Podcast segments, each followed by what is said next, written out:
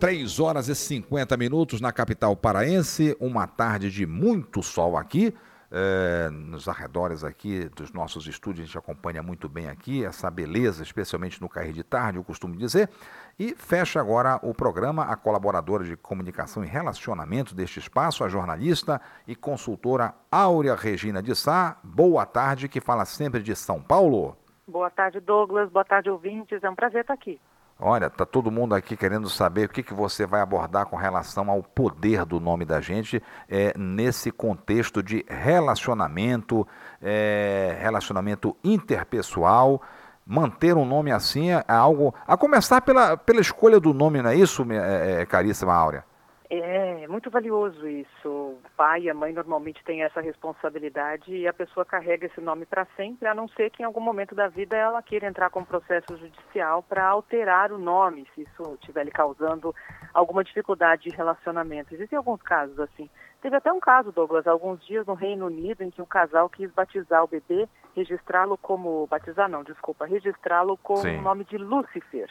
E a, a pessoa que os, atender, que os atendeu no cartório argumentou que esse nome não era adequado, que a criança poderia sofrer bullying na escola, poderia ter várias dificuldades, e eles insistiram. Conseguiram registrar com o nome de Lúcifer, dizendo que eles gostam do nome e não se importam com o significado que esse nome traz. Mas é importante pensar no dia a dia como é que o nome vai impactar para as pessoas, se vai facilitar ou dificultar os relacionamentos. Pois é, e como é que a gente, é, é, queria que você passasse essa, essa diretriz para a gente aqui, para a gente ter é, uma ressonância positiva com relação ao nome e ter sorte também com o nome da gente, é, Áurea. Isso é uma coisa muito particular, Douglas, mas eu creio que o mais interessante seja fazer reflexões a respeito disso. Muitas pessoas usam a junção de um pedaço do nome do pai, de um pedaço do nome da mãe, às vezes dos avós, isso pode até sur surgir, pode surgir a partir daí um nome diferente, e é o que acontece no Brasil, nós temos muitos tipos de nomes. Tem pessoas que optam por dar nomes aos filhos de pessoas famosas, de cantores, muitas vezes internacionais. Então, tudo isso pode criar um impacto, inclusive na hora da criança aprender a escrever. Porque às vezes o nome tem tanto Y, W, enfim, letras que até no nosso alfabeto a gente não utiliza muito, mas ela vai, vai, vai aprender e vai ter a dificuldade de as pessoas escreverem de forma incorreta e de falarem de, de forma incorreta, pronunciarem esse nome de uma forma indevida. Tem outro aspecto também, que é quando o outro, mesmo ouvindo o nome da pessoa, acaba mudando esse nome. Ele troca a grafia do nome. Eu, por exemplo, tenho bastante dificuldade com isso. A Áurea se escreve A-U-R-E-A e muitas pessoas escrevem com L ao invés do U e com I ao invés do E. Onde elas encontraram esse áurea, eu não sei. Isso, mas eu estou sempre. Isso é, acontece, né? Acontece é, muito, aliás, né? Estou é, sempre tentando educar, explicando, claro, quando é uma situação em que o nome precisa estar corretamente escrito, como num cadastro, algo assim. Senão pode haver confusão e depois eu não sou eu, né? Não sou aquela pessoa que está escrito ali, né? Áurea, então precisa. Pois, pois não. não. não termine você, por favor, desculpe. Precisa existir esse, essa escuta, esse respeito pelo nome do outro. Então, se você não compreende, é importante perguntar como é que eu escrevo o seu nome. É com I ou é com E? Termina com S ou com Z? Isso é respeitoso, né? mostra que você tem interesse.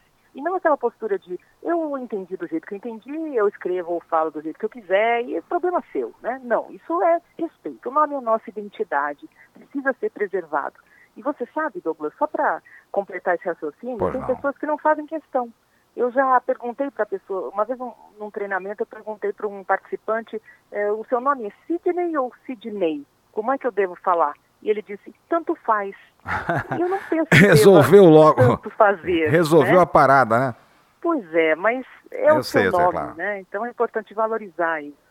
Aura, uma outra questão aqui que é da sua área, que você sempre comenta com a gente aqui, que o nome também é a sua etiqueta, é a nossa etiqueta que carregamos por toda a nossa vida, né? Além dessa questão de você ter um nome, você tem que preservar esse nome é, para relacionamentos, na sua carreira é, profissional, tem todas essas implicações, Áurea.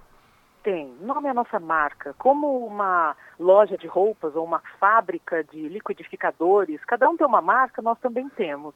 E tem muitas pessoas que têm até um pouco de timidez, de insegurança quando vão se apresentar e não dizem o nome completo, ou o seu nome comercial, vamos dizer assim. O meu Sim. nome é muito mais longo do que Áurea Regina de Sá, mas não vale Tem a pena mais? falar tudo. Não, fale é. tudo, porque eu, eu tenho maior dificuldade. Áurea Regina de Sá, igual, já, igual o nome de diplomata, agora você me deixou curioso. Você vai ter que dizer agora, por favor, os ouvintes também. É, o nome completo é Áurea Regina de Sá Mendes dos Santos, mas Nossa, não vale a pena. Mãe. Então eu encurtei, é. nem o nome claro, comercial, é. vamos dizer assim, né? Para ficar mais fácil de assimilar. Em algumas situações, é importante que a pessoa se apresente desta forma, é, porque nós nunca somos só o nome próprio, nós somos nas relações pessoais.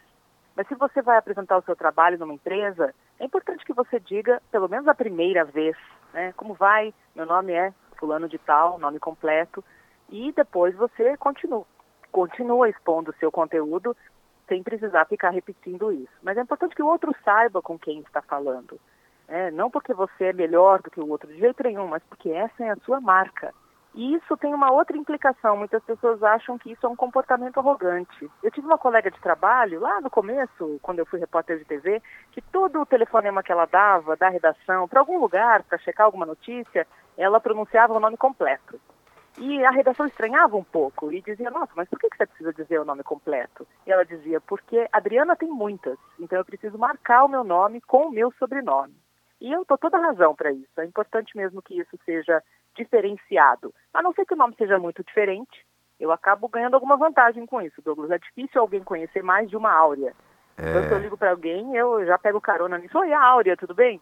E a pessoa sabe que sou eu, que também pode reconhecer a voz e tal. Sim. Mas isso tem que ser colocado na frente. Nossa marca precisa ser valorizada. Muito bem. E às vezes nós, é, é, nós gostamos é, do nome que, que é dado para a gente, mas às vezes não. É, é, é, é, muito mais comum do que você imagina, porque existem nomes aí que vira pilhéria, gozação, constrangimento, né? Alguns que eu selecionei aqui, Aleluia Sarango Alfredo. Pode ter um negócio desse aqui, por exemplo, um outro que eu selecionei, Amado Amoroso Amazonas Rio do Brasil.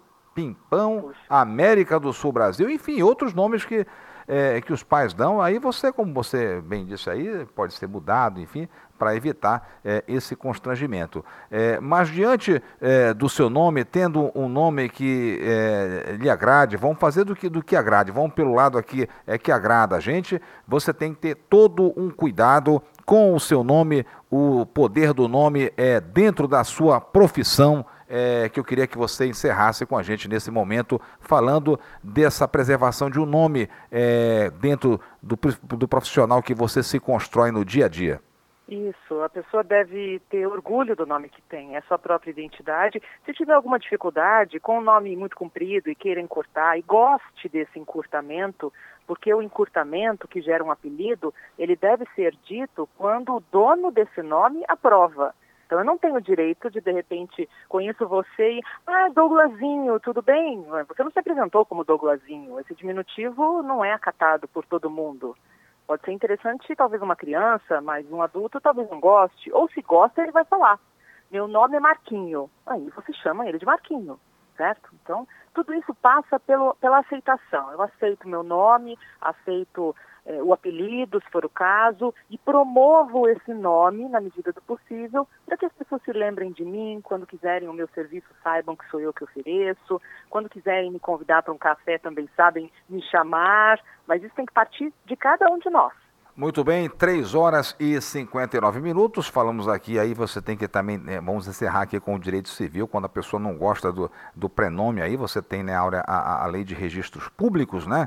Que ela é bem clara, como você falou há pouco, se o interessado é no primeiro ano, né, após ter atingido a maioridade civil, ele poderá pessoalmente, né, ou é, é, por procurador, né, é, alterar esse nome, desde que não prejudique né, os apelidos, né, assim que está, é, de família, é, aí exatamente é, averbando-se essa, essa alteração que será publicada, enfim, dos veículos de imprensa. Você tem que ter esse cuidado, então, e que os pais tenham um cuidado maior ainda em relação a isso, né?